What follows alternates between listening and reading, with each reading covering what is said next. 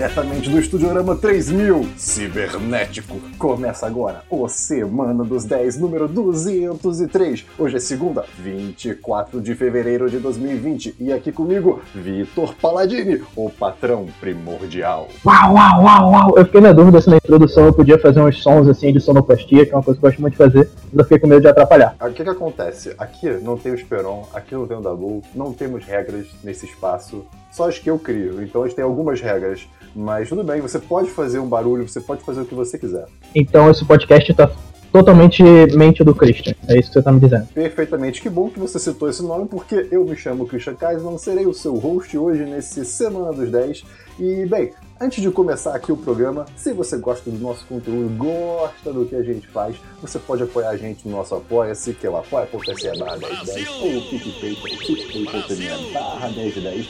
E assim, a partir de 3 reais você já ajuda muita gente. 10 reais você entra do chat dos patrões. Inclusive, falando em patrões, eu gostaria de deixar claro aqui que nós temos uma presença ilustre, pois temos o patrão primordial, a pessoa que olhou pro 10 de 10 lá em 2016 e falou: Quero dar dinheiro para esses bobotas. É isso aí. Eu tenho um histórico de financiar é, coisas que não vão trazer muito benefício para a humanidade, mas que fazem as pessoas sorrirem.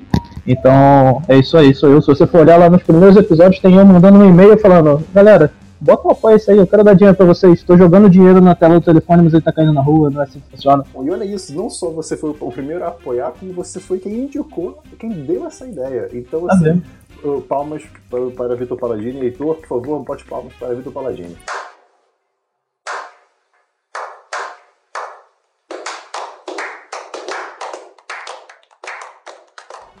Voltando aqui ao nosso, nosso jabá rapidinho do Apoia-se, uma das recompensas é o patrocinador da semana, e o patrocinador da semana é a pessoa responsável pela vida de quem vos fala. Que sou Eu posso escolher um número? Você pode escolher o número, por favor. Já escolhi 17. 17, então aguarde um segundo. Rodando.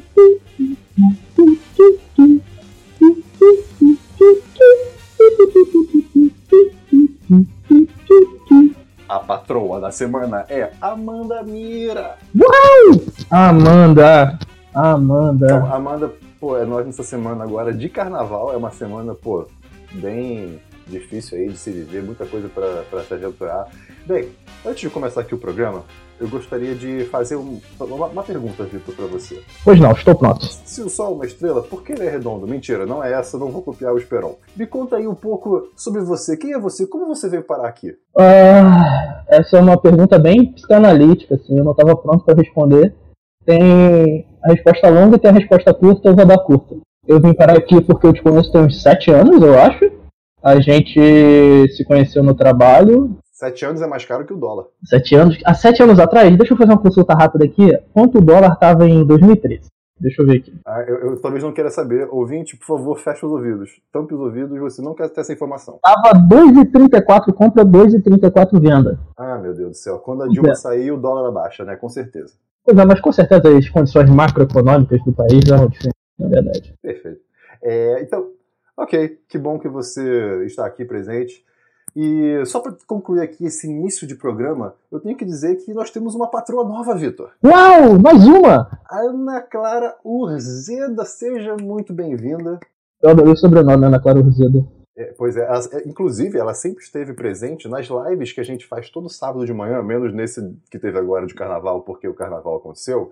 É 10h30 no YouTube, você pode encontrar a gente. Ela sempre aparecia lá, ela se comunicava com a gente, pô, participava ativamente e não era patroa. Até que, bem, finalmente virou patroa, olha só. Então você que está ouvindo também pode virar. Mas, Vitor, vamos começar o programa então? Pode começar o programa, vambora.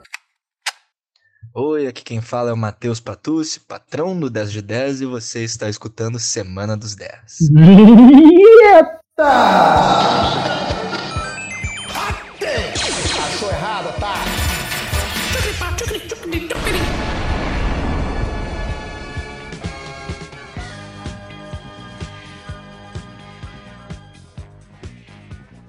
Então, Paladini, vamos começar pelo DLC da semana passada. Explica aí rapidinho o que é o DLC da semana passada. Eu sei que você é o convidado, mas eu estou acreditando no seu potencial de explicar o que é o DLC para o ouvinte, ou a ouvinte. O DLC da semana passada, na verdade, o DLC, a DLC, porque é a sessão, não sei. Enfim, esta é a sessão em que nós falamos sobre assuntos já mencionados na semana passada onde trazemos de volta, ou em outras semanas, onde retomamos o assunto sem colocar eles nas nossas pautas já pré-definidas. Muito bem, perfeito. Você teria algum DLC, algum conteúdo que você sabe que já trouxemos aqui, mas que você faz questão de comentar novamente, porque eu acredito que suas palavras são belas e você gosta de se expressar? Pra ser sincero, eu não ouvi o episódio da semana passada. Mas pode, pode ser de qualquer semana, qualquer conteúdo. Quer conteúdo, cara? Porra, assim você me pegou por calça riada. Mas eu posso comentar aqui que eu gostaria de estar na presença de Matheus Esperonga e Bernardo Gabu também, que Infelizmente, um tá se divertindo muito e o outro tá num momento muito, muito ruim da vida dele. É, pois o Esperon ele está morrendo no momento, mas ele vai voltar à vida tal como uma fênix, porque o Esperon só olha pra ele, você pensa na fênix, e semana que vem eles estão de volta, vai dar tudo certo. Esperon, infelizmente, contraiu uma doença medieval e está sendo atendido por aqueles médicos que usam uma máscara com bico. Ele, ele pegou a peste bobônica, ele foi bobo demais. Então, se não tem DLC no momento, vamos então para o meu DLC. Por favor que é o que eu e o Baylor comentamos semana passada e o Esperon comentou na semana retrasada, que é o The Circle. É uma série da Netflix, um reality show. Você tá ligado qual é? Uh, não.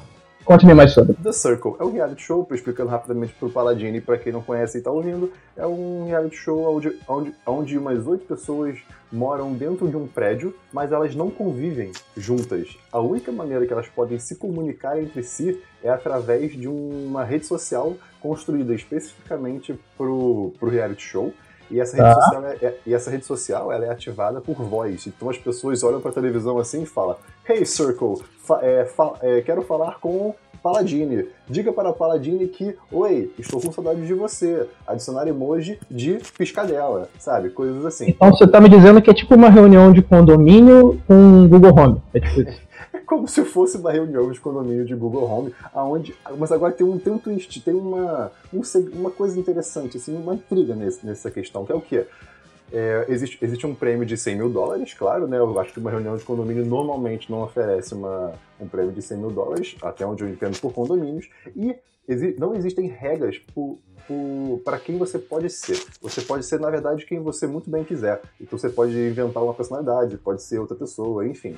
E acabou que eu e o Naylor né, comentamos um pouco sobre isso semana passada, e ele falou, ele falou que era muito um, um, estudo social, assim, que você conseguia traçar umas análises muito curiosas de, assistindo esse reality show.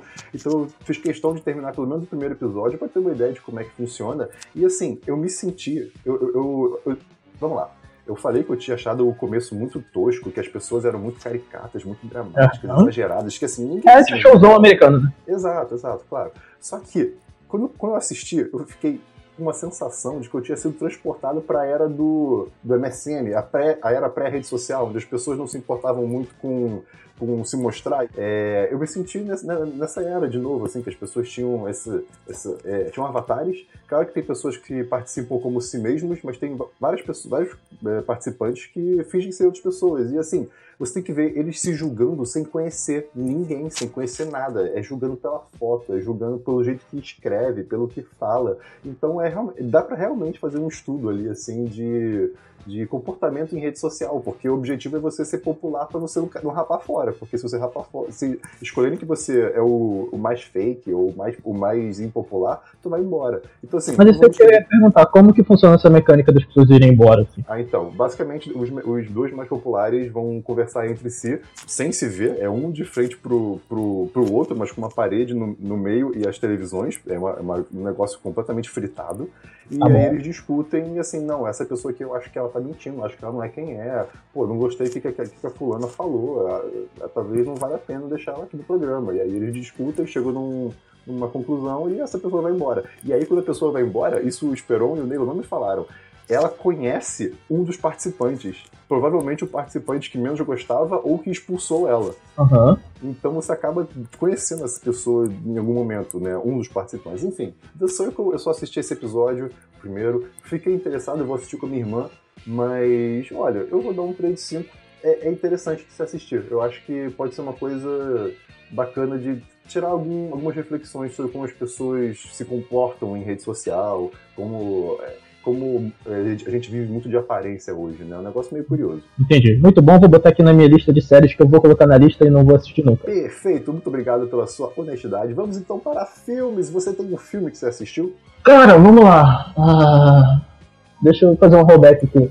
Eu finalmente, depois de muito tempo, assisti o filme do Coronga. Ah, olha aí, eu não assisti ainda. Me diga o que você achou. Cara, é um filme bom. Joaquim Fênix. Joaquim, Joaquim, Joaquim Phoenix. Uhum. Enfim. O cara que dança nas escadas. Ele não sabe Mas- subir e descer escada, ele só dança. Ele só dança. Todas as escadas ele desce dançando. É uma condição junto com a risada. Mas eu finalmente assisti. É... é um filme bom, mas eu fiquei com a sensação de que ele poderia ser de qualquer personagem é, passando por problemas mentais e que só colocaram uma skin de Coringa porque parecia uma ótima ideia e, bem, acabou sendo uma ótima ideia. Você gostou do filme? O que, que Ah, você eu- achou dele? Eu gostei bastante, assim. Não, não, não é um filme. Tudo bem que quando eu comecei a assistir eu já tinha tomado absolutamente todos os spoilers possíveis. Uhum. Então tem isso. Mas. A atuação ótima, a fotografia do filme é boa.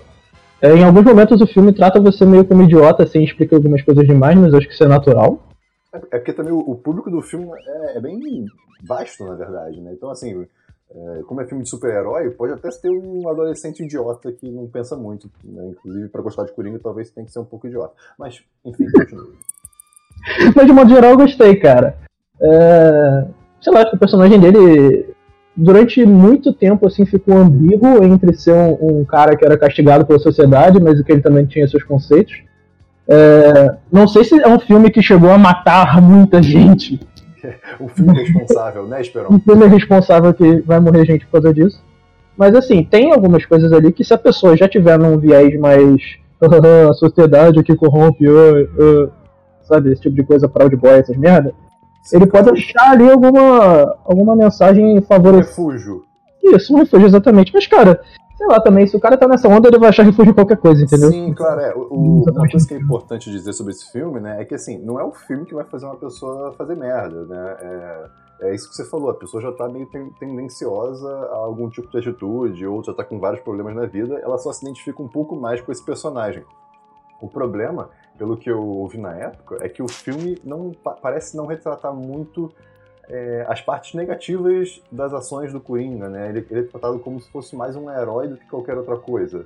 É, porque o MRDD acontece mesmo mais no final, assim, então eu não sei se nem dá tempo, ou se daria tempo pra ele sofrer as repercussões que das merdas que ele fez, entendeu? Tipo, 80% inicial do filme é ele tomando no cu, Uhum. e nos 20% do final ele metendo louco porque ele tomou Ah, muito cu. entendi. Então o final é mais uma catarse dele. É, exatamente, acho que o clímax é mais pro final do filme, é a catarse final dele, que, enfim. Não sei se Entendi. faz sentido dar spoiler ou não, mas. Cara, acho que valeu a pena. Tem seus problemas, mas pra mim é um, um belo de um 4 de 5, assim. Então, pra Coringa, 4 de 5. Ok, então vamos agora para o meu filme. É, cara, eu tava navegando pela internet com a minha namorada, que gosta muito de gatos, e a gente se deparou com. Eu também gosto muito de gatos, né, pra deixar isso claro aqui. E a gente se Ok. deparou com um documentário que apareceu na Netflix em 2020, nesse ano mesmo, chamado Cats, The Movie. The Milve. É, entendeu o trocadilho? Né? Entendi. E- e- Pergunta rápida. É melhor ou pior do que o Mundo Secreto dos Bebês? Então, O Mundo Secreto dos Bebês é um documentário perfeito. Vamos começar por aí. Porque você jamais imagina que um, um mundo de, de criaturas tão, tão inocentes e tão não pensantes seria tão magnífico. É perfeito. Eu não gosto de bebês, mas eu adoro esse documentário. Né? Mentira, eu não, eu não odeio bebês, mas enfim. Vamos, vamos seguindo. Cats, Cats the Movie. Eu sou humorista e odeio bebês. É, sobre o que é esse documentário?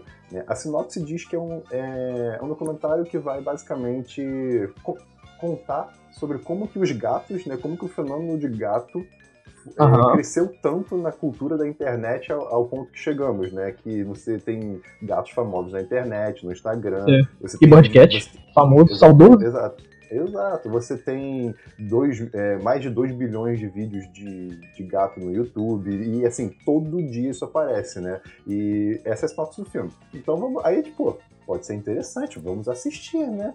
Aí o filme Uhum. começa bem, ele traça a história do fenômeno, do fenômeno de memes de gato, desde do, de arte de ASCII japonês, lá em 1990 e pouquinho, 1998.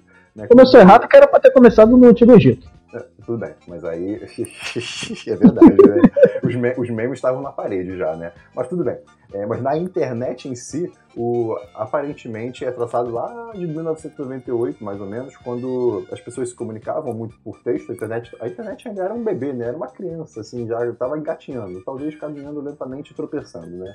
E, Isso, mal sabia queria se tornar. Exato. E daí aos poucos, né, os, o, como o gato é uma coisa muito, é, muito relacionável, aos poucos foi crescendo. Então, é, alguns sites com conteúdo específico de gatos começaram a surgir de brincadeira. Então, por exemplo, eles mostram um projeto chamado The Infinite Cat Project, ou o projeto do gato infinito. Você sabe o que, que projeto uhum. é esse?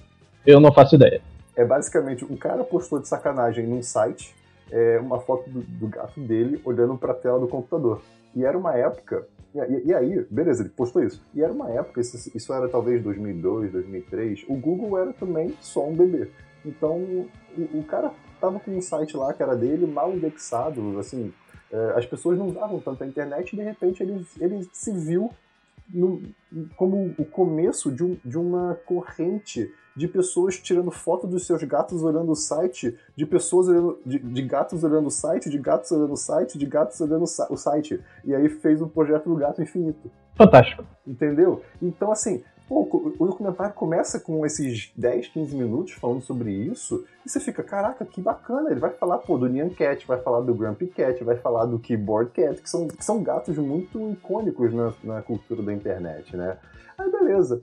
Tudo bem, só que aí, o que, que, que, esse documentário faz? Ele, ele tem um outdoor, você está na estrada do documentário, né? Aí você passa pelo outdoor de tudo que eu falei agora. Nyan Cat, Grumpy Cat, Keyboard Cat. Vira, di é, vira direita. E ele vira da maior maneira possível à esquerda. Assim, ele quase tem um acidente, vira à esquerda e segue em frente na velocidade máxima. Por quê? Depois dos 15 minutos, o documentário basicamente vira uma, é, uma mistura de cultura de gatos com a cultura de Instagram. Então, okay. então ele basicamente vira uma propaganda do Instagram. Ele, a partir desses 15 minutos iniciais, ele começa a entrevistar o, os donos dos gatos mais famosos do, do Instagram, né? Claro que não são uhum. gatos em si, porque, bem, isso não seria muito possível, embora tenha um gato que conversa. Acho que muita gente assistiria aí 90 minutos de pessoas entrevistando gatos e os gatos sem responder e só saindo. É, pois é, não, não, não tem um filme do David Lynch no Netflix que ele entrevistando um macaco por 17 minutos? Pois é, então talvez entrevistando um gato possa ser interessante. Mas assim, você tem é, basicamente o dono do Lil Bub, que era um, um, gato, acho que foi um dos gatos mais famosos do mundo, tinha mais de 6 milhões de, de seguidores em todas as redes sociais. É, a Suki, que é uma gata do Instagram, que ela viaja pelo mundo com a dona dela e tira várias fotos bonitas e etc. E tem vários okay. outros gatos também, né? É, então, assim, é, oh, e aí, o que acontece? O problema do documentário é que ele literalmente foca em entender como. Não, não entender, mas em conhecer essas pessoas e como elas chegaram ao estrelato, né? Como ela e os gatos chegaram ao estrelato. Só uhum. que ao mesmo tempo que, ela, que o documentário mostra essas pessoas que estão muito famosas, muito populares, que conseguiram pegar o início do Instagram e aí se aproveitaram disso e conseguiram criar essa, esse, esse número de seguidores enorme, mostram pessoas que têm 10 mil seguidores, 18 mil, que estão uhum. tentando é, que estão tentando, de alguma maneira, dar esse pontapé para chegar a um milhão de seguidores. Então, tipo as pessoas que vão para Los Angeles querendo ser ator, atriz, mas vai trabalhar de garçom, garçonete. Exa exa é exatamente isso. É, uhum. Uma das pessoas que eles entrevistam são os donos do perfil do, do perfil do Instagram, que é Cats of Instagram, que é um perfil com mais de 10 milhões de seguidores. Isso é muita coisa. Tipo, Mas... é 10 milhões? Acho que é isso. É um, é um número absurdo. E assim, é, um, é um, um, perfil que posta qualquer coisa, né, de gato, assim, eles têm uma curadoria deles, mas não é nada específico. Então tem pessoas que ficam mandando é, pedido para eles postarem os gatos para ver se conseguem ganhar fama em cima disso. E aí o documentário entra nessa fritação de mostrar essas pessoas tentando é, fazer os gatos, os gatos delas ficarem famosos. E aí e, e, e começam a mostrar uma, uma mulher que trabalha numa agência de pet né? Uma uhum. agência para ajudar o seu animal a ser famoso. Meu Deus. É, é estrela foto story dos gatos, ok. Exato, é, é como se fosse aqueles concursos de crianças, sabe? Uhum. Que, que a mãe meio que força a criança e aí a criança fica famosa e mora lá enche o saco. É meio uhum. que isso, né? E, então, assim, o documentário se perde completamente nisso. Ele só vira essa propaganda mesmo. Então, eu vou dar um de cinco para Cats the Movie. Meu Deus! É, pois eu é. esperava isso ele... quando você começou a falar. Você parecia tão entusiasmado. Pois é, eu come... então, foi que nem o documentário. Eu comecei entusiasmado, terminei triste. Né? E...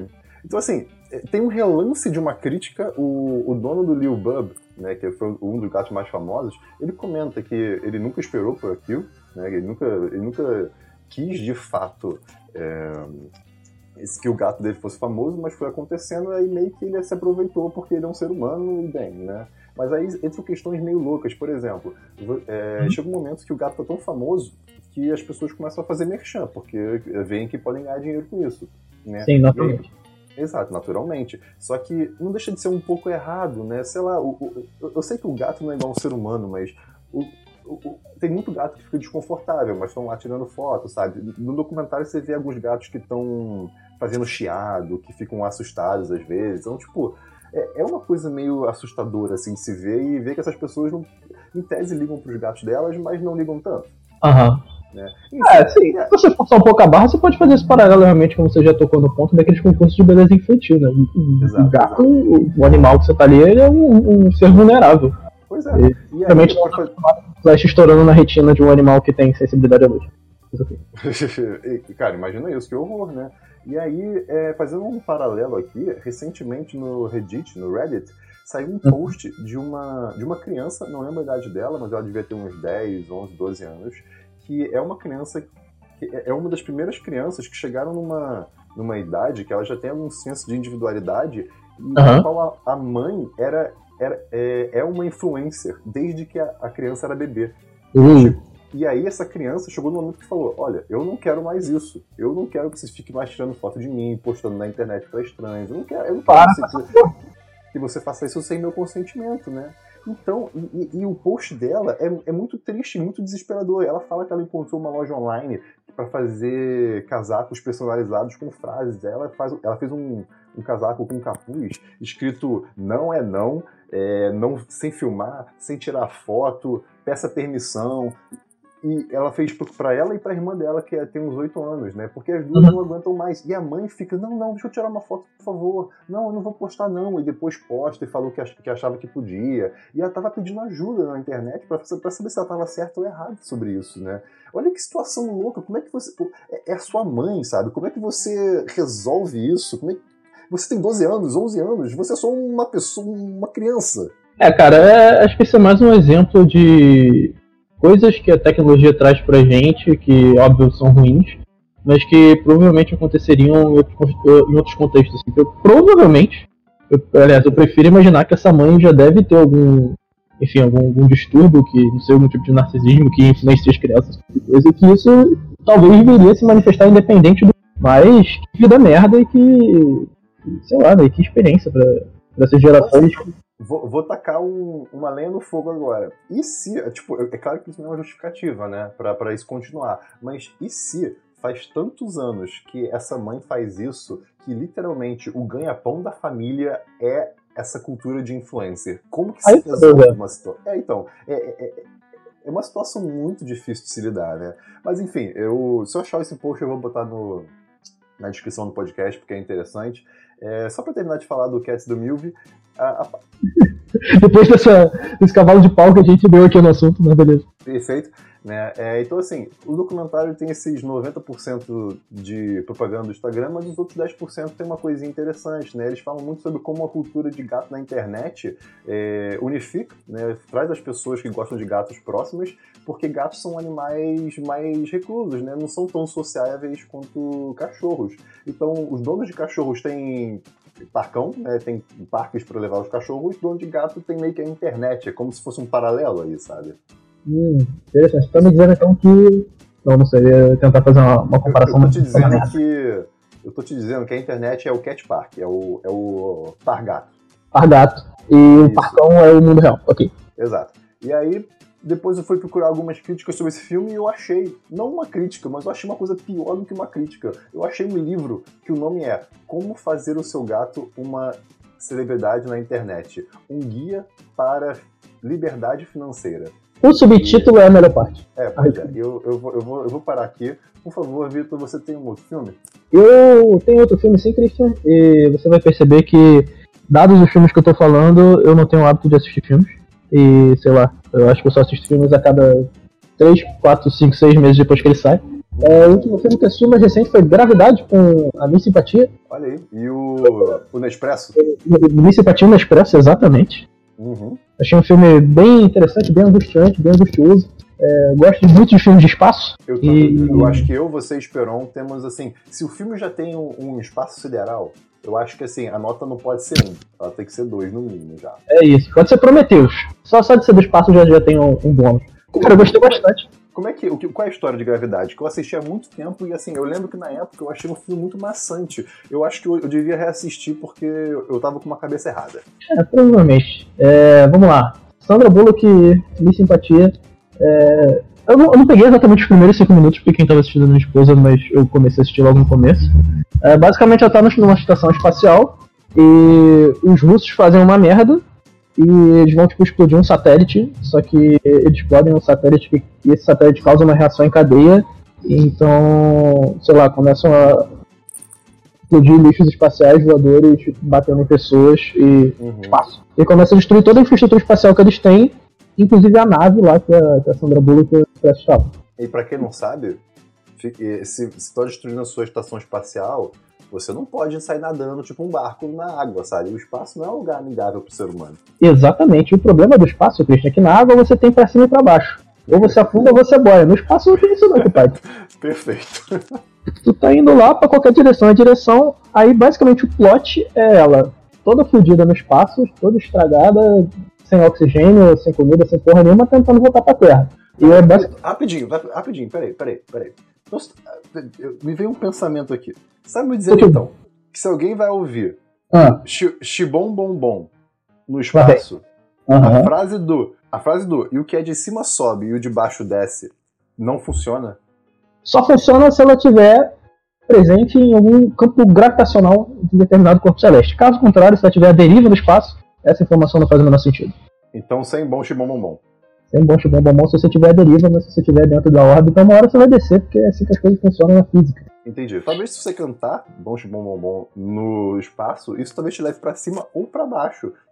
É, levando em consideração que você vai estar cantando, vai estar saindo ar da sua boca, provavelmente esse ar vai te propelir na direção oposta, ainda que de maneira mínima. Eu não sou formado em física, não tenho informação nenhuma de física. Perfeito, eu adorei seu comentário. Por favor, continue. me confirme essa informação, por favor, no futuro. Mas bem, basicamente, filme em resumo: Sandra Bullock se fudendo pra voltar pra Terra. Uhum. E as coisas acontecem e é um bom filme, eu gostei. É, e tem o George Clooney em algum momento, né? Tem o George Clooney, que também é. Se filme de espaço dá um ponto, o George Clooney dá mais um. Então o filme no mínimo é um dois. Isso é verdade. O- a única coisa que eu lembro, assim, eu lembro do filme até bastante, na verdade, é, mas o- o- eu lembro que me incomodou muito o, o que acontece com o George Clooney. Porque parece que não tem muita explicação. Pô, cara. Como não tem explicação? Tipo, quando ele Não, reaparece. Não, não, não, não, isso, isso não é isso, né? Ah, sa- calma aí, de quanto que é gravidade? Vamos ver aqui. Vamos ver. Quando é spoiler e quando não é? Dá, é, dá pra dar spoiler? É de 2013, tem 7 anos. Tem sete anos. Acho que dá pra, dá pra, dá pra dar um spoilerzinho, né? Então fica aí o aviso de spoiler. Se você não É. assistiu Gravidade, Exato. Se não, assistiu, pula aí uns 30 segundinhos. Na hora que ele de fato é, é, fica à deriva, né? Ele, ele, tá, ele- ele tá se distanciando cada vez mais, né? Com aquele cabo do, da, da estação espacial. Não, mas ele já não tinha mais o cabo, o cabo já tava solto. Não, tudo bem, beleza. O problema é, é que ele tá, ele tá sendo puxado, literalmente puxado, com uma força que não faz muito sentido pra aquela cena. Não, Christian, mas você sabe qual é essa força? Essa é a força do roteiro. tá. É a força do roteiro que tava puxando ele pra ele. Ah, Ele puxa, puxa, puxa vida, como eu não pensei nisso. Você está certo, Paladino. Mas é isso, de modo geral eu gostei, cara. O, o final é bem interessante, assim. E eu vi, tipo, o final acaba, ela chega voltando pra Terra, mas caindo longe da civilização e, tipo, só acaba. Ela não encontra- Esse Não é que nem final- Cage em Marte. E- e- Esse final traz um alívio absurdo pra quem tá assistindo esse filme. Eu assisti no cinema, então, nossa, eu fiquei assim, caramba, graças a Deus. Hum, Só que, é, quando ela sai da, da- do, do módulo, né, de descer, descer pra Terra, não sei o nome técnico, eu fiquei, cara, imagina se ela chega, tipo assim, no planeta dos macacos agora. Ia Porra, ser aí, bem- Caraca, ia ser um mashup, assim, de filme. Nossa, ia ser uma loucura. ela chega e tem uma estátua da liberdade fudida na praia, assim. Mas é isso, cara. Eu fiquei meio encucado com esse final. Eu fui pesquisar algumas teorias da conspiração pra ver se ela não morreu, se ela tava tipo, sonhando. E o diretor falou que o final é aquele mesmo. E que é daquele jeito porque ele quis fazer tipo uma alegoria de, de renascimento, assim, ela saindo da cápsula, tipo, saindo do embrião. Aí ela sai, do, ela sai da água como nossos ancestrais da sopa primordial, e primeiro ela engatinha, depois ela fica corcunda, depois ela anda em pé e olha pra natureza. Aí fez todo sentido, achei bem legal. Ela sai do módulo e faz, e faz esses movimentos? Sim, sim, é, exatamente. Olha só que bacana, gostei. Bom, bem interessante. É, então, você, que nota você dá pra gravidade, Vitor? Ah, não pode dar nota quebrada, né? Não, não pode. Isso é uma, essa é uma das regras fundamentais no livro do 1010. Entendi. Então, sólido 3 de 5. Sólido, hum, solidíssimo 3 de 5. Perfeito. Vamos então agora para séries. Eu não tenho séries, além de The Circle, que eu já falei. Você, Paladini, tem uma série? Eu tenho uma série, mas é uma série da minha vida, que é Star Trek Next Generation, que eu assisto Hum, quando. Mas não vai ser sobre Star Trek Next Generation que eu vou falar. Mas eu vou falar do maior fenômeno internetico do YouTube de pessoas maravilhosas cozinhando pratos maravilhosos e, e falando entre si, que é Bon Appetit Test Kitchen. Ah, o que é Bon Appetit Test Kit? Conta pra mim, que eu, eu não sei. De maneira alguma, eu não sei o que é isso. Bom, que conveniente você não saber isso, porque eu vou explicar agora. Ah, Veja. obrigado. Na internet existem receitas de GIF, existe aquele canal do Taste, que são receitas rapidinhas. É, você sabe do que eu tô falando, né? Sim, sim. E foca na comida, e filma a mão e a panela, e é isso. Exato. Tem também o Taste Made, que é outro. Tem, tem, tem tudo que é Isso, tipo exatamente. de, de Esse que nós conhecemos de receitas de minuto que você nunca vai fazer na sua vida, e todas elas levam cream cheese. Uhum. Não sei se você reparou. Mas é, o canal do Bon Appetit no YouTube é basicamente o oposto disso, o que é bem interessante. Muitos dos vídeos deles é, focam tanto quanto, se não mais, na personalidade do- dos cozinheiros do que no prato em si. Inclusive tem um- um- uma série de episódios em que o Brad, e, que é o cara que faz fermentados, e a Claire, que é a chefe de confeitaria, eles vão fazer donuts. A Claire é maravilhosa. Ela é Essa maravilhosa. mulher. Eu, eu confiaria a minha vida a essa mulher. Se bem que eu confundi a Claire com outra pessoa, mas eu confio na Claire também. Cara, todas as pessoas lá são maravilhosas, não tem uma pessoa que eu não defenderia com a minha vida. Mas basicamente nesse vídeo que eles estão fazendo donuts, uma série de acho que três ou quatro vídeos, chega um momento que aparece uma legenda, tipo, cara, se você tá aqui pela receita, tenta outro vídeo, entendeu? Ah, entendi. Ah, ó, eu tava falando da Carla Lali Music. A Carla, Carla Lone Music, Ela é excelente, é uma host de programa maravilhosa. Continue, excelente, se comunica bem, tem, tem bem aquela vibe de, de mãezona fazendo comida, tá ligado? Uhum. E, e cada um do- dos, dos chefes barra apresentadores são extremamente carismáticos, cada um tem tipo o seu programa. Tem o, o Chris, seu xará, ele tipo, faz engenharia reversa em, alimentos, em pratos famosos ele tem que replicar. A Claire basicamente faz a mesma coisa, só que com salgadinhos e, e besteiras, que ela faz a versão gourmet, no Gourmet Mix. O Brad faz coisas fermentadas, enfim. O- É, eu, canal eu já, vi a Claire fazendo miojo gourmet. E fazer miojo gourmet, Miojo gourmet, é. extremamente difícil. Porque pra você. É, pô, pra você atingir aquela consistência que você imagina do miojo, é muito difícil. Mas assim, não é, ah, vou fazer um macarrão parecido com miojo. Não, ela, quer, ela queria fazer o macarrão, fritar ele de tal modo etc. E de- e- exato, e deixar meio que embaladinho como se fosse um miojo. E aí, não só isso, você depois teria que botar na água fervendo por 2, 3 minutos e ele teria que ficar muito bom. Muito bom. Com uma textura certa, tá meio. meio, sei lá, igual uma mola, sei lá. É, exato, exato. Então, assim, eu, eu- aprecio muito o trabalho que eles fazem. E a Test Kitchen pô, é, uma, é uma cozinha maravilhosa. Assim, normalmente o, o cenário, o cenário do- dos programas são. É, é- é- é claro que tem a, a apresentação na frente, né? A Sim, apresentadora na frente, ou o apresentador, mas atrás tem as pessoas vivendo suas vidas. A galera trabalhando, entendeu? Porque o objetivo. Por que, que se chama Test Kitchen? Justamente porque eles desenvolvem, as, desenvolvem e testam as receitas para a revista, que é a revista Bon Appetit. Cara, Então, isso é muito legal. E a, a Carla Music, ela tem um quadro, que eu acho que eu já trouxe aqui uma vez, na verdade, que é basicamente ela cozinhando de costas com, É. com uma celebridade. Então, então o que que acontece? Você tem... back to back lá, chef. é, Back to That Chef. Isso, maravilhoso. Você tem uma celebridade que não sabe cozinhar, ou que sabe cozinhar às vezes, mas normalmente não sabem.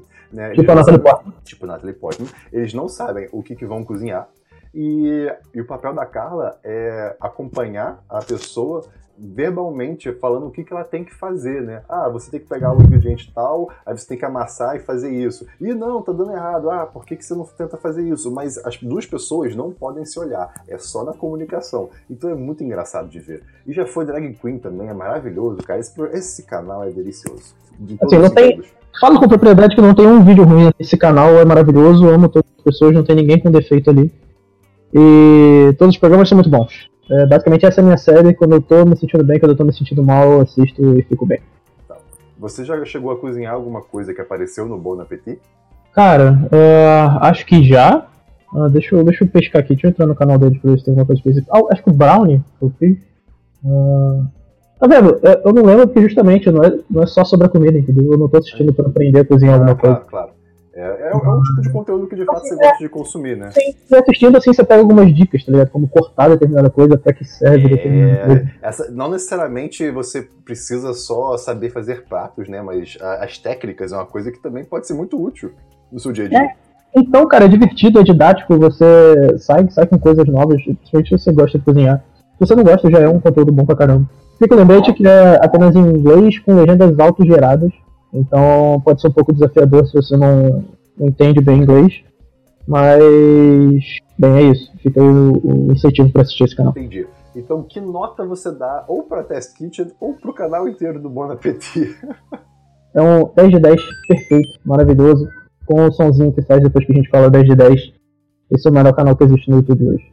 E a melhor série que você pode assistir. Perfeito. Que bom que você gostou, então. Eu aprecio. Acho que eu tenho que voltar a assistir Bon Appetit. Vamos então para jogos. Você tem algum? Jogos! Yeah, eu tenho jogos. Eu tenho. Ih, que maravilha! Eu tenho Civilization 6, cara. Esse jogo é bom demais. Você já jogou Civilization 1 da série? Então, eu joguei o Civilization 5, na verdade. Né? É, o, assim, o Civilization, para mim, ele é um jogo de tabuleiro digital. Exatamente, o jogo de tabuleiro é extremamente complexo digital. Exato, mas é, é um jogo de tabuleiro extremamente complexo, extremamente detalhista e demorado, e que tem um grande que joga bomba nuclear nas pessoas. Exatamente, essa é a melhor parte, inclusive. E você precisa de no mínimo 6 horas. Se você, não, se você tiver menos de 6 horas para jogar uma partida, é melhor você nem começar a jogar. Se você tiver algum compromisso em menos de 6 horas, você vai faltar o seu compromisso para continuar jogando, porque é um jogo que, que te coloca num, num estado de fluxo assim muito bom depois que você sabe exatamente o que, que você tá fazendo, entendeu? Eu já ouvi falar de pessoas que têm partidas de Civilization, não do 5 nem o 6, né? Pra, é, talvez do 1 e do 2, que assim, uhum. elas, tão, elas têm durado mais de 15 anos. É, eu já ouvi falar numa parada dessa, acho que é no Civilization 2, deu tipo um deadlock, sacou? O, o cara não tá jogando contra a inteligência artificial e ele simplesmente não consegue passar. Não, não, então, eu já tinha ouvido falar sobre essa, mas eu ouvi falar sobre uma melhor ainda. O que, que acontece? Antigamente, você não tinha uma, uma internet muito bem consolidada, né? Então, uhum. então, assim, as pessoas não jogavam online de fato. E aí, o que, que eu vi que, que algumas pessoas faziam? Elas jogavam, né, no turno delas, pegavam o save file e mandavam por e-mail para outra pessoa. Isso é tipo a galera que jogava xadrez por correspondência no passado, basicamente. Inclusive, eu vou te mandar o link aí, não sei se você vai pra colocar o link, de uma partida de 10 anos de Civilization. Acho que é o Civilization 1, inclusive. Calma, o, o, link dura 10 anos? É o link da partida de 10 anos que não acaba nunca. Entendi. Porque Enfim. Então vai estar na, na, descrição do post. Então, Vitor, você tem uma nota para Civilization 6? 10 de 10. 10 de 10 também. Valeu. Você diria que esse jogo te acompanha assim durante os anos? A franquia me acompanha durante os anos. Uh, o jogo, sem dúvida, que eu mais joguei foi o Civilization 5, uhum. que é um jogo excelente também. Mas o, o Civilization 6 ele traz algumas mecânicas, uma, uma coisa que você pode fazer, ou, aliás, uma uhum. consequência dos seus atos enquanto líder de uma civilização. É, sei lá, se você consome muito combustível fóssil, isso afeta o clima do planeta. Ah, então, olha aí. Tal como a vida real tal como a vida real, que aqui não tem e Bolsonaro. É. Aí, sei lá, essas cidades costeiras podem simplesmente afundar e você se fode. Então são tantas coisas pra você se considerar, assim, que, que é um jogo que pelo menos me coloca num, num estado de concentração e, e, e, foco que acho que nas coisas nenhuma na vida me coloca, assim. Olha só, mas aí uma coisa que você comentou, né, que ah, se você não tem seis horas para para se desprender no, no jogo, assim, talvez não valha muito a pena. Mas, ao mesmo tempo, não pode ser um jogo que você joga uma. Eh, se você tem paciência, claro, né? Você pode jogar uma ou duas é, rodadas e depois continuar outro dia ou em outro momento, ou você acha que isso não combina? Ah, não, você rola assim, eu fui, eu fui exagerado né? no primeiro comentário, mas. Sei lá, dá pra você jogar duas horinhas, salva. Aí volta, joga mais duas horinhas. Só que aí você vai demorar um mês inteiro pra terminar uma partida, mas isso é, é parte do, do apelo também. Uhum. É, então, é, é porque tam, o Eu Esperon, volta e meia, comenta sobre como na vida adulta, a famigerada vida adulta, é muito difícil você, às vezes, ter tempo ou até mesmo força de vontade para jogar jogos que requerem Sim. muita atenção. Não muita atenção, inclusive, mas muito tempo. Inclusive, um comentário sobre a vida adulta: é, imposto de renda tá vindo aí. Vamos pegar sua forma de rendimentos aí no serviço e já deixar separadinho, porque quanto antes você faz, entrega sua declaração, antes chega a restituição. Então fica aí o aviso. Anúncio adulto aqui de Paladini. Muito obrigado. Acho que a população brasileira agora não vai esquecer de fazer seu imposto de renda. Então, que bom que você contribuiu agora para a melhoria do país. É, mais algum comentário sobre Civilization 6, você que ama esse jogo? Cara, acho que não. É, uma coisa que eu sinto falta em relação ao 5 é que o, o 5 tem mods muito bons. E que essa é outra parada, tipo, um jogo que tem uma, uma amplitude imensa e ainda tem uma comunidade grande que faz mods que, sei lá, tem mod de conversão total do jogo, entendeu? Então é, é um, é um bom gasto de dinheiro, assim, se você curte esse tipo de jogo, você vai pagar, sei lá, 150 prata na edição Game of the Year e vai ter horas e horas e horas e horas e horas de distração Entendi. e diversão. Entendi. E fuga da realidade adulta que nos acompanha. É, pois é. Então, bem, que bom que você gosta muito desse jogo, que você se diverte com ele. Vamos então agora para Diversos, que é a minha hora favorita. E você tem algum Diversos, Vitor? Eu prefiro que você comece para eu ter uma ideia exatamente do que é Diversos. Eu tô com a impressão de que essa é a hora da loucura. Ah, essa é a hora da loucura. Você pode comentar sobre o que você quiser. Pode ser quadrinho, pode ser livro, pode ser uma experiência que você teve na sua semana, na sua vida, porque você nunca participou aqui antes, né? Então, você pode trazer. Por exemplo, na minha época de animais. Ah, o que você quer dizer com isso, Christian, pra quem tá ouvindo agora? Na época que você era furry. Na... na época que eu vivia no meio do mato, eu recebia muita visita de animais, assim. Eu já, eu já, eu já tive visita do, do, de gambá, de gambazila, que é o gambá gigante. Eu já tive visita de quati, de, de gangue de macacos. Então, assim, era esse momento que eu trazia as histórias, entende? Tinha ah, de, então, o gambá era o Fruta de Alfredo. Ah, sim, eu lembro dele. Exato. Tinha o, o Quati, que eu chamava de Guaraná, porque é Guaraná Quati, né, que não existe mais, infelizmente. Mas então, assim, o diversos é a hora de brilhar, assim, é a hora de você trazer, pô, um, o que você muito bem quiser, uma discussão social, um, algo interessante que para na sua vida. Né? Então, assim, eu vou trazer aqui um podcast que eu ouvi. Eu ouvi um podcast essa semana do 99% Invisível, né? 99% Invisible, Sim. Chamado Whomst Among Us Let the Dogs Out. Ou seja, quem entre nós é, deixou os cachorros saírem, né? Sim. E é um podcast explorando a história da música Who Let, é, Who Let the Dogs Out, né? Que, bem, eu acho que literalmente o mundo inteiro conhece. Porque é uma música muito viciante, né? Ela tem um refrão, um refrão e o um início, né? Um, é um riff muito viciante, que é Who let the dogs out? Who, who, who. Então, assim, todo mundo conhece isso. E todo mundo conhece Exato. Em um dado momento, eu não, eu não quero contar muitos detalhes sobre é, o, que, o, o, conteúdo do podcast, porque é realmente uma, uma viagem você ouvir é, a história sobre essa música, porque você pensa, ah, é, a pessoa que escreveu essa música, que escreveu esse refrão tão viciante, tão catchy, né, como os americanos diriam, é muito simples, pô, deve ter na internet, deve, deve ser uma pessoa. Não, cara, é uma. Ai, essa pesquisa é uma viagem através de não só continentes como décadas. Tudo para descobrir quem soltou os cachorros. Exatamente. Né? Eu vou deixar um comentário aqui extremamente pertinente. Existe um, um no Reddit chamado é, Me diz alguma coisa que você gostaria de contar, contar para todo o Reddit, para toda a comunidade. Aí tem um usuário aqui chamado Lurked for a Year. Isso é um comentário de 5 anos atrás, em que ele diz: Eu sei quem deixou os cachorros saírem. Então, então basicamente, o colega de quarto de, cara que tá comentando, ele trabalhava com o diretor do clipe do Barraman. E basicamente o diretor chegou numa hora e falou: solta os cachorros! E o cara soltou os cachorros para eles aparecerem no clipe. Então a resposta é: Chris. Chris soltou os cachorros. Eu vou mandar o link desse comentário também. Então, é, é, uma de verdade. tendo o, o nome Christian, eu posso dizer com propriedade que não, eu não soltei os cachorros e não, não foi o Chris que soltou os cachorros. Por quê? Vamos lá. É, eu não, de novo, eu não vou dar detalhes aqui, eu vou resumir muito para você ter curiosidade. Ai, meu Deus. A, a, a, versão da música que o mundo inteiro né, conhece, a gente conhece, é a do Barra Man, né, que é Roulette the Dogs Out, saiu em 2000. Uhum. Se popularizou muito é, depois que ela saiu no, no, como trilha sonora do filme Rugrats em Paris. Acredite se quiser, o filme. Blockbuster. É, e depois, depois que foi ficando famosa, ela virou cantos esportivos, né? Que, que as pessoas começavam a cantar para animar o time, ou quando algum time ganhava de, de, de esporte nos Estados Unidos. time do Kennel Club. e aí, bem, uh, o Barman né, é uma banda das, das Bahamas, e, bem, a princípio, a música é deles, tudo bem. Barman, Bahamas. Uau! Só que, se você começa a cavucar um pouco mais, você conhece uma banda chamada Twenty Fingers and, Sing, é, and Singer Gillett. Mas se você começa a cavucar um pouco mais, você descobre que existe uma música chamada You're a Dog. Você é um cachorro.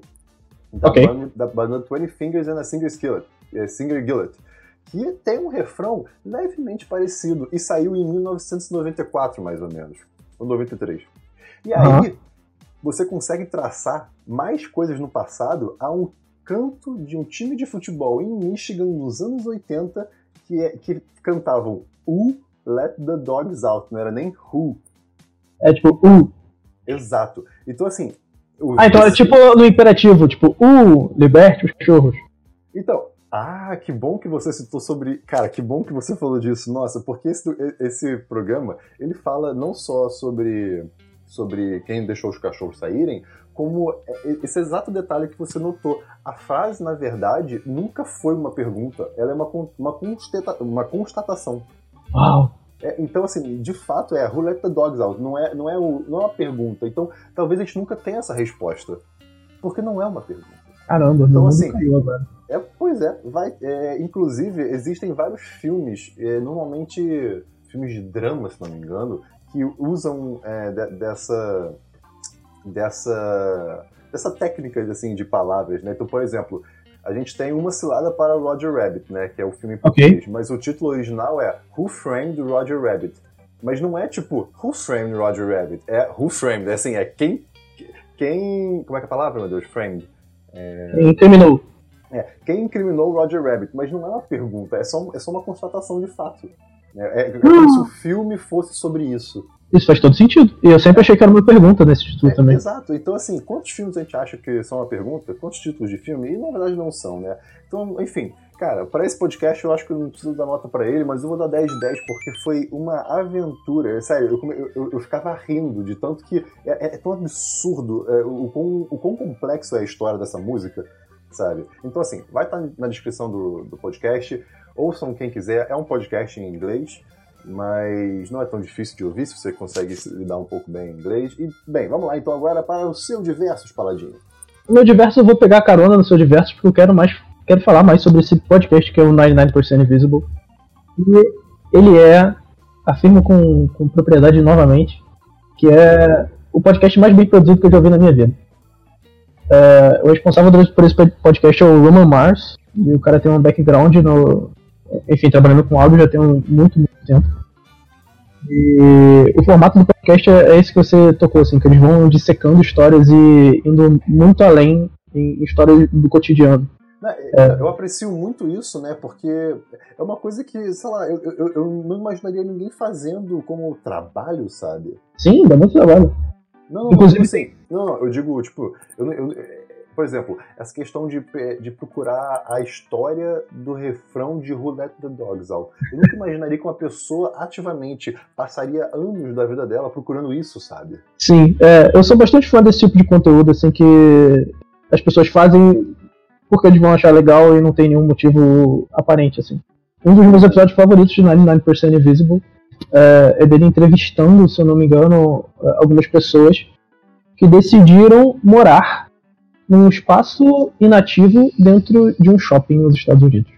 Uau, então, uau. construíram um shopping. Esse shopping, por conta da planta, ele tinha meio que uma sei lá, um buraco, assim, que, que tinha uma porta que dava pro nada, que devia ser um depósito, mas não era. E a galera resolveu se mudar pra lá, e botaram colchões, e botaram luzes, e botaram uma TV, e virou tipo um apartamento dos caras durante meses, assim.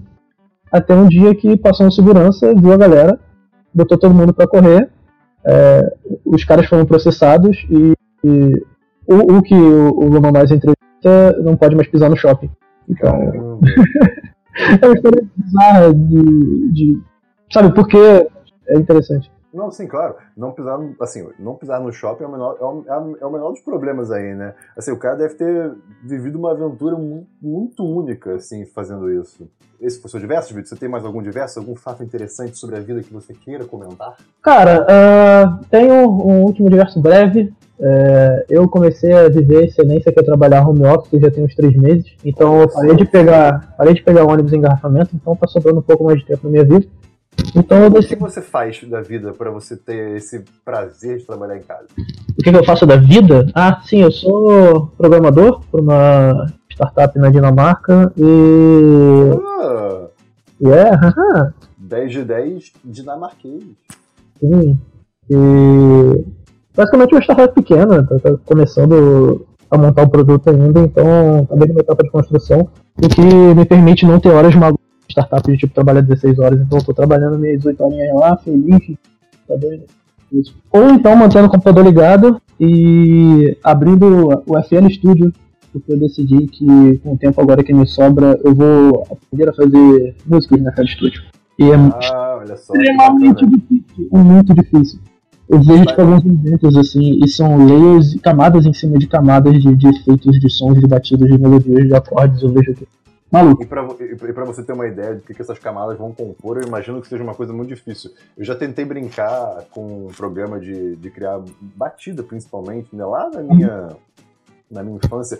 Eu, eu, não lembro o nome agora exato, era tipo Fruit Loops, era uma coisa assim. Então, o FL Studio é o Fruit Loops. Você provavelmente usava uma versão antiga do mesmo programa. Ah, olha aí, eu lembro que a logo era meio que uma fruta amarela, uma é, coisa é, tipo, assim. Isso, uma fruta do Crash Bandicoot. É, tipo isso.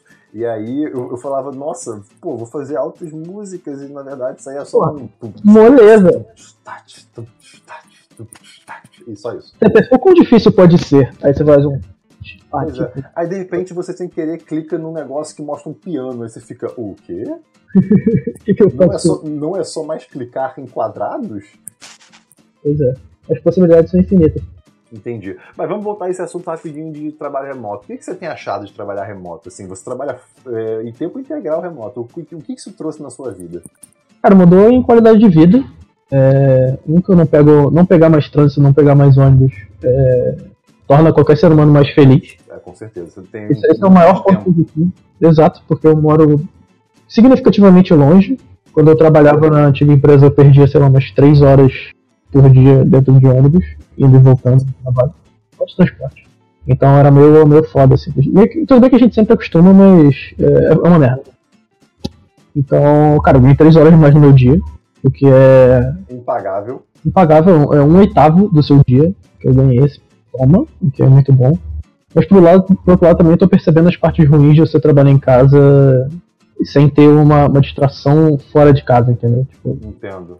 Ou, ou você acha que é, uma rotina é problemático também? Porque quando você tem que ir para algum lugar, pelo menos você cria uma rotina, né? Em casa você tem que ter uma certa disciplina. É, porra, é, totalmente. Eu me esforço para ter uma rotina, mas é difícil. Assim.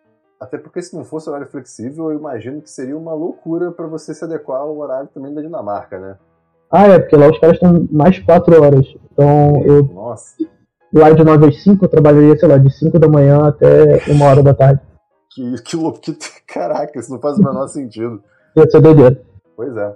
é. Bem, tá bom, então, muito interessante. Que bom que você tá com essa qualidade de vida derivada desse trabalho remoto. Um dia talvez eu chegue lá, vamos descobrir. Recomendo. Te... Obrigado. Você teria mais alguns diversos?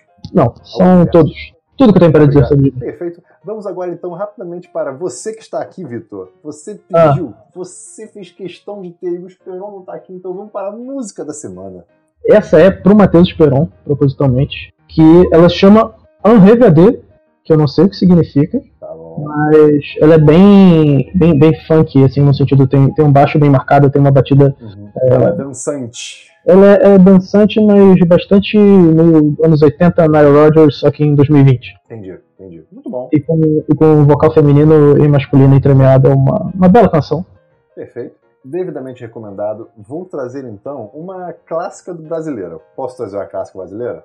Ai, Cambriano, tá bom, velho. Não, primeiro, tu me respeita, moleque. Hein? Segundo, segundo, eu digo clássica, eu vou trazer uma clássica mesmo que eu admito que eu, eu, eu, eu, admito a minha, assim, a vergonha que eu sinto em só ter conhecido esse ano essa música, que é La Belle de Jour de Alceu Valença. Porra, sai do meu podcast. Cara, essa música, ela é linda em todos os aspectos. A letra é maravilhosa. Pô, o, o que, que esse cara sentia por essa Isabelle de Jour, né?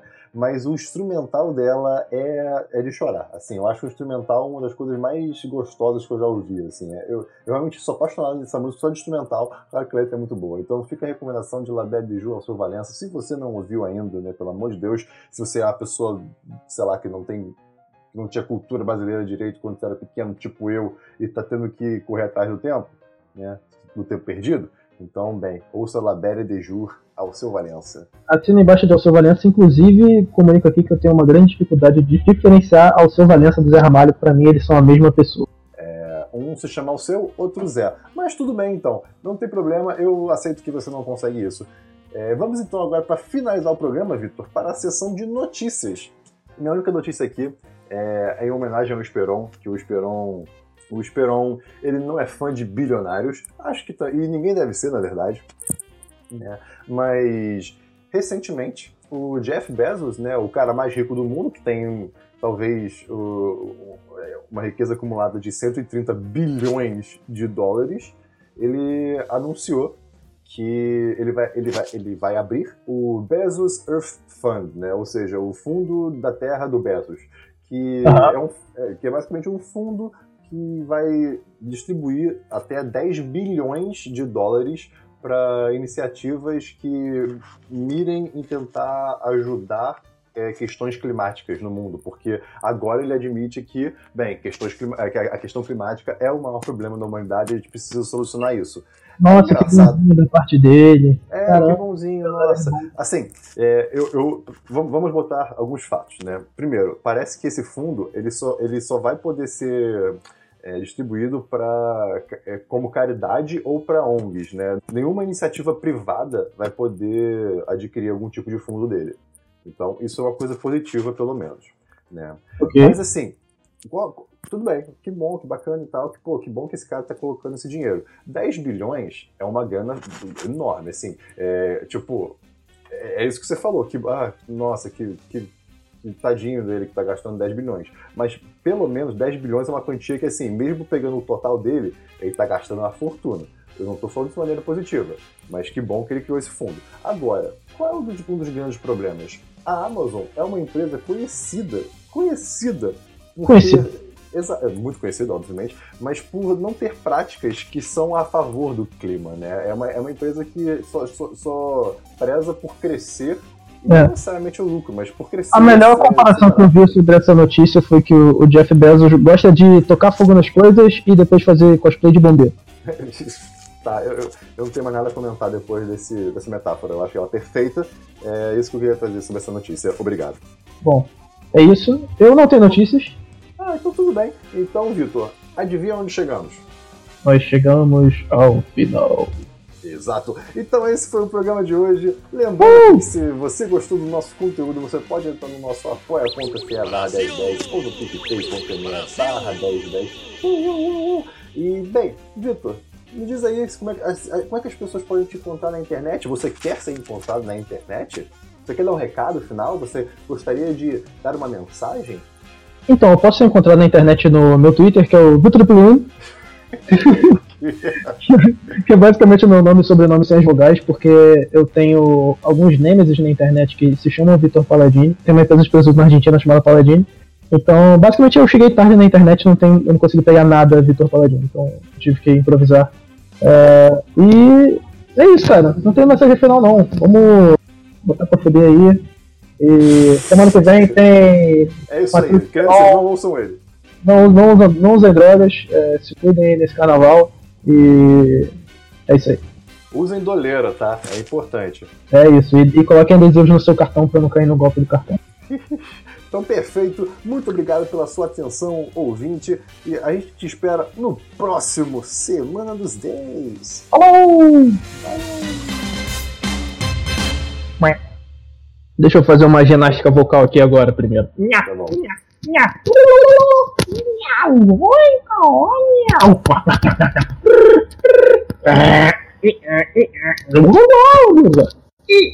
Tô pronto. Pronto, a gente já tem o pós-crédito, isso já é positivo. Este episódio é uma edição do podcast Nômade.com.